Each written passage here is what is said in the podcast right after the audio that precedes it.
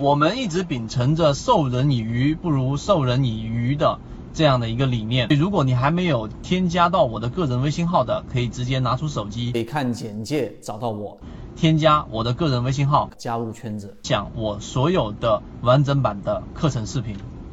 到底什么样的短暂的这种调整？或者这个调整的修复是会短暂的、快速的去进行修复的，而哪一些调整呢？是我们说长期的、缓慢的，甚至是绵延不断的这一种长周期的调整，我们怎么样去避开这个思考的点？我觉得，嗯，很多交易者没有认真去给做这样的一个归纳。例如说，我们举一些例子，大家可以做一个思考。第一。当一个标的也好，或者大盘也好，出现快速的调整，什么叫快速的调整呢？当市场出现千股跌停的时候，你说这样的调整，它会是长期的调整，会因为一个千股跌停之后一波快速的倾泻之后，然后然后慢慢延绵延不断的一个月两个月的继续调整，还是这个快速的调整之后，结果在一个周之内至少会有一次报复性的反弹？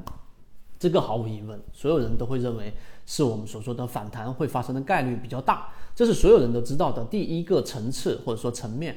第二个呢，那在我们的交易跟我们的这个实战当中，个股跟大盘都有这样的规律，那就是我们一直讲过的资金优先于股价。所以第二种情况呢，是指当一个标的也好，大盘也好，只要出现快速的调整。而在这个快速的调整的背后，它所这个增量的资金是没有减弱的，或者是减缓的。这种修复往往也是会快速的到来，也就是说，这个调整它不会是长期的调整。这是第二点。第三点，哪一种调整会比较这个呃缓慢呢？那就是我们说的钝刀割肉。什么叫钝刀割肉？就当一个标的它的调整往往都是以一个点、两个点、一个点、两个点左右的这一种形态。出现了一个下降通道，甚至连我们所说缠论的这一种下降趋势的两个中枢，在本级别都不发生。那么这一种呢，大概率就是钝刀割肉了。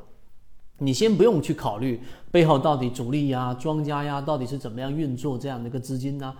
这个问题，或者说它的答案极有可能是里面根本就没有什么庄家。大家明白这个意思吗？纯粹就是因为整个市场的市场氛围低迷，一个标的没有大资金的支持，没有办法把它进行趋势性的这种扭转，里面所有的中小型资金在不断不断的去做这样的一种，呃，猜测这个底部在这里，猜测这个底部在这里，那这一个负一楼、负二楼是负三楼、负十八层地狱都存在着。所以这是第三种情况。如果当你想要去做抄底的时候，一个标的没有出现放量的这种下跌，没有出现恐慌性的这种暴跌，没有出现我们所说的大面积的穿越了一个筹码峰啊，把筹码峰的这一部分全部给消耗掉的话，那么这一种调整往往都是长周期的调整。只要你能够捕捉到市场的这种短期内的这种恐慌。短期内的调整，甚至你有很大的把握能够在一次行情当中，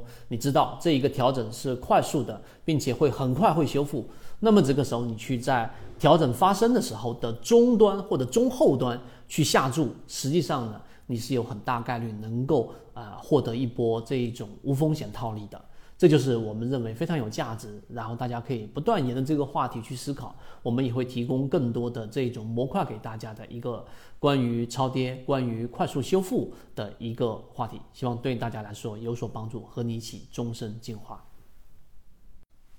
缠论就是一套买卖系统，能够帮助你在交易过程当中寻找合适的个股买卖点，一步一步的去完善自己这一种模块。并且呢，成功率会逐步逐步的增加。想要加入到圈子进行系统进化的交易模块，可以看简介找到我加入圈子。